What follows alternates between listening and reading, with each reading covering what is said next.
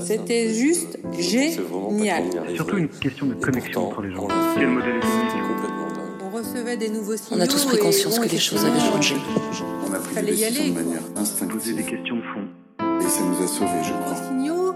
Et là, on s'est dit oui, on va y aller. Surtout une question de connexion entre les gens. C'était incroyable. Mais really had to pause and reflect. Audio Train, des histoires d'entreprise racontées au travers des trajectoires personnelles, et c'est tout de suite.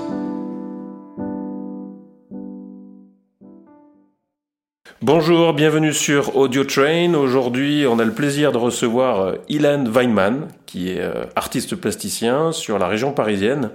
Donc, on va voir aujourd'hui son parcours, mais aussi comment il travaille, comment il crée ses œuvres, et on va, on va aussi voir avec lui toutes les anecdotes qui l'ont amené euh, à créer.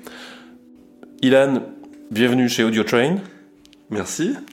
Euh, alors avant de commencer, et c'est un peu la coutume chez euh, Audio Train, la première question que j'aimerais te poser, c'est lorsque tu prends le train, tu fais quoi? J'observe et je regarde. J'adore regarder le paysage défiler. Et puis j'observe les gens. Bah, c'est dans ma nature aussi. hein, donc, euh, Et puis j'aime beaucoup euh, l'idée de regarder à l'extérieur du train et, et de voir le paysage défiler. C'est quelque chose que j'aime beaucoup avec la vitesse. Alors revenons sur le... perspective quoi avec la vitesse. Re- Est-ce que tu dessines aussi pendant que tu es dans le train? Non, ça tremble trop. D'accord. Alors si on, si on remonte dans les années, on va dire la fin des années euh, vers 1997, 18, donc début des années 2000, raconte-nous tes premiers pas dans euh, ce qui t'a emmené à créer et à dessiner. Alors c'était bien avant les années 90 puisque euh, l'expression créative, euh, elle naît chez tout le monde finalement euh, pendant l'enfance. On a tous tendance à créer des choses euh, avec beaucoup de spontanéité sans se poser vraiment de questions. Et euh, moi, ça a commencé bien avant. Je crois que euh, j'ai déjà petit, moi j'étais sur le, moi je suis suisse hein, au départ, donc je suis né à Zurich et j'ai déménagé dans le sud de la France à l'âge de de 8-9 ans. Et euh, c'est vrai que dès le départ, je me souviens que je, je, faisais, je dessinais sur les galets, par exemple, et je les vendais en, en sortant de. Les gens en sortant de la plage, ils venaient. Alors j'étais dans la reproduction, j'avais aucune conscience de ce que je faisais. Hein, C'était vraiment un truc de gosse. Et ce qui s'est passé, en fait, la- l'anecdote qui fait qu'on a commencé à m'appeler l'artiste, parce que c'était un peu mon surnom euh, chez les adultes, c'est parce que à l'âge de 10 ans, 12 ans, euh, j'ai participé à un concours de poésie. Et euh, mais j'étais comme j'étais pas très bon en français parce que j'étais bilingue, je parlais l'allemand quand j'étais plus jeune. euh, bah, je pensais que j'avais aucune chance, mais j'étais très amoureux d'une élève et je pensais qu'elle allait gagner. Du coup, je me suis dit c'est un bon plan pour euh, y aller avec elle. Et donc, ce qui était marrant, c'est que bah, ce jour-là, bah, euh, moi j'ai écrit un poème sur sur la, des, des- des animaux qui se rencontrent pour faire un concert ensemble, en quelque sorte. Et lorsqu'il y a eu la remise des prix, euh, c'était euh, par ordre décroissant. Moi, j'étais à côté de ma chérie, enfin celle que j'aimais en secret. Et arrivé euh, au premier, au lauréat, bah, ils ont appelé mon nom. Alors moi, j'étais en jogging. Je suis monté sur scène et j'étais le gagnant de ce concours de poésie. Et à partir de là, le jury est allé voir mes parents et, et bon, voilà, ils ont commencé à évoquer le fait que j'avais euh, apparemment une vision euh, très poétique des choses. et, euh, et à partir de là, bah, j'ai commencé euh, quelque part euh, à cultiver ça. Euh, et on m'a souvent sollicité bah, pour euh, décorer des, des cartes de restaurant. Pour après, je suis tombé dans le mouvement un peu du graffiti. C'était à la mode. On en avait des magazines. On commençait à aller dessiner dans la rue avec des copains. Et voilà. Donc j'ai toujours été baigné dans une ambiance très créative. Euh, et euh, j'ai toujours dessiné finalement. Alors au début c'était plutôt de la reproduction et puis peu à peu, bah, comme j'avais pas vraiment de culture artistique, euh, j'ai commencé à découvrir des grands, des grands, parce que moi à Antibes il y a un musée Picasso, donc j'ai découvert cet homme que je ne connaissais absolument pas. Et mais en tout cas ce qu'il montrait c'est qu'on pouvait, il fallait surtout être soi-même et qu'on pouvait tout faire en quelque sorte. C'est-à-dire d'un seul coup il n'y avait plus de règles, il fallait trouver son style. Donc bah, c'était parfait pour euh, pour, euh, pour essayer de trouver son style. Bon, bref. Et c'est à partir, euh, après le bac, moi je suis monté à Paris. Et là, j'arrive dans les années euh, 95, enfin 90. Et, euh, et c'est là où, euh, voilà, là, là je commence. euh, euh, j'ai commencé en fait. euh, bon, alors après, je, peux pro- prolonger quoi, mais euh, Alors, c'est à quel moment que tu as. Bon, parce que là, donc, tu as un style. D'ailleurs, à la fin du podcast, on va rappeler euh, le, ton site, voilà, pour ceux qui veulent aller voir ce que tu fais. Alors, c'est vrai que c'est difficile à, exprimer euh, à la radio. Enfin, Alors, moi, quand j'ai vu donc tes œuvres, à la rigueur, ça peut être euh, un mélange de personnages qui s'enchevêtrent. Il y a un côté comique, un peu tragique. Il y a, il y a toujours donc, plein de détails. Ce style, tu l'as. À partir de quand tu t'es dit, tiens, ça, c'est ma patte?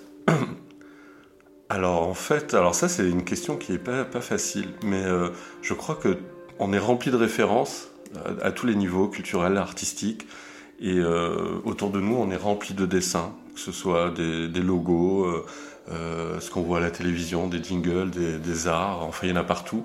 Et je crois qu'en fait inconsciemment, je crois que ça fait partie de notre environnement. Et la sensibilité artistique, finalement, c'est euh, bah, d'y être sensible et de vibrer avec ça, mais sans s'en rendre vraiment compte. Il y a un côté inconscient. Et le style, en fait, on va le chercher. Dans un premier temps, on reproduit les choses, on, imite euh, les styles qu'on aime bien. Et après, bah, il, faut revenir à son enfance, en fait, et de manière très spontanée. Il. Euh, faut désapprendre, en fait, toutes, toutes les techniques qu'on a pu ingérer. C'est Picasso, d'ailleurs, qui disait ça.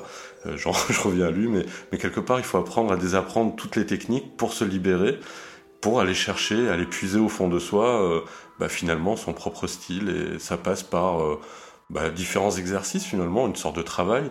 C'est cultiver la ligne, par exemple et puis se laisser aller et voir être surpris en fait par ce qui par ce qui nous anime à l'intérieur et souvent bah, le résultat il est surprenant et euh, ça nous amène finalement à créer peut-être un style de plus en plus personnel et euh, voilà je l'ai construit progressivement euh, après, je pense qu'il faut toujours être au service de la poésie, quoi qu'on fasse dans les arts. Il faut être soi-même. Et faut, euh, du coup, euh, on arrive à un style au, final, quoi. Alors, un style qui est personnel, quoi. Dans l'expo que tu avais fait là près du euh, près du canal Saint-Martin, là dans le 11e arrondissement ou le 10e, tu te souviens de cette expo? C'était c'était l'espace comment? C'est pas l'espace 56, c'était 33. 33. Alors je me souviens de cette expo. alors il y a quand même donc un fil conducteur lorsqu'on regarde ton travail. Il y a un mélange de, euh, de folie, de dérision, euh, de choses un peu enfantines avec des personnages, euh, je sais pas tels que des lapins. Après, on parlera du personnage donc du Schnook. on, va, on va y venir après. Mais on voit voilà, donc on voit des personnages qui ont l'air de s'amuser. Donc on voit un lapin qui a l'air tout gentil, mais qui a un gros revolver. On voit des. C'est qu'est-ce que tu essaies de de dire, enfin, si c'est possible, lorsque tu mets un peu donc tout ces sentiments ensemble bah, En fait, je travaille sur des thématiques beaucoup. Et en fait, euh, je, je, je, mets des concepts en place. Alors, c'est très inconscient et abstrait. Et, euh, mais par exemple, euh, je, souvent les personnages que je fais qui sont un petit peu ridicules, ils sont souvent mal dans leur peau. ça, ça, leur confère, j'aime bien amener une sorte d'humour, de, de, satire, de cynisme aussi. Et, et puis prendre le contre-pied de la société où, bah, par exemple, on, on recherche une espèce d'image très lisse des choses, une sorte de perfection euh, irréalisable. Et en fait, moi, ce que j'aime, c'est justement euh, utiliser le dessin bah, comme on, est une éponge en, tant qu'artiste. Du même coup, bah, on, se, laisse aller euh, à, observer, à critiquer quelque part, ou avoir un regard sur les choses. par exemple, souvent, je vois, j'essaie de mettre en avant les, les interactions qui peuvent exister entre l'homme et la machine, par exemple tout, l'assistanat, l'outillage numérique qui existe autour de l'homme, je le mets en avant. Euh, et puis, euh, j'essaye aussi de, mettre en avant euh, voilà, le, côté, notre état philosophique par rapport à la société dans laquelle on vit, de manière poétique en quelque sorte. Quoi. Et j'essaie de trouver voilà, des, thématiques autour de ça. Et puis, il faut que. en fait, je, suis autant il faut que je sois surpris par, par, ce que je mets en avant comme poésie en espérant surprendre les autres tout simplement. Et donc euh, bah, j'adore aussi euh, naviguer entre le figuratif, c'est-à-dire qu'on voit ces petits personnages rigolos euh, et en même temps ils sont souvent, si on regarde bien, si on observe bien, ils sont en interaction avec plein d'autres personnages et j'aime beaucoup que le spectateur puisse faire son chemin et, et je j'impose pas vraiment un chemin, c'est-à-dire qu'il y a des éléments qui sont mis en avant et j'aime beaucoup laisser de la place à la, personne, un peu comme lorsqu'on lit un roman.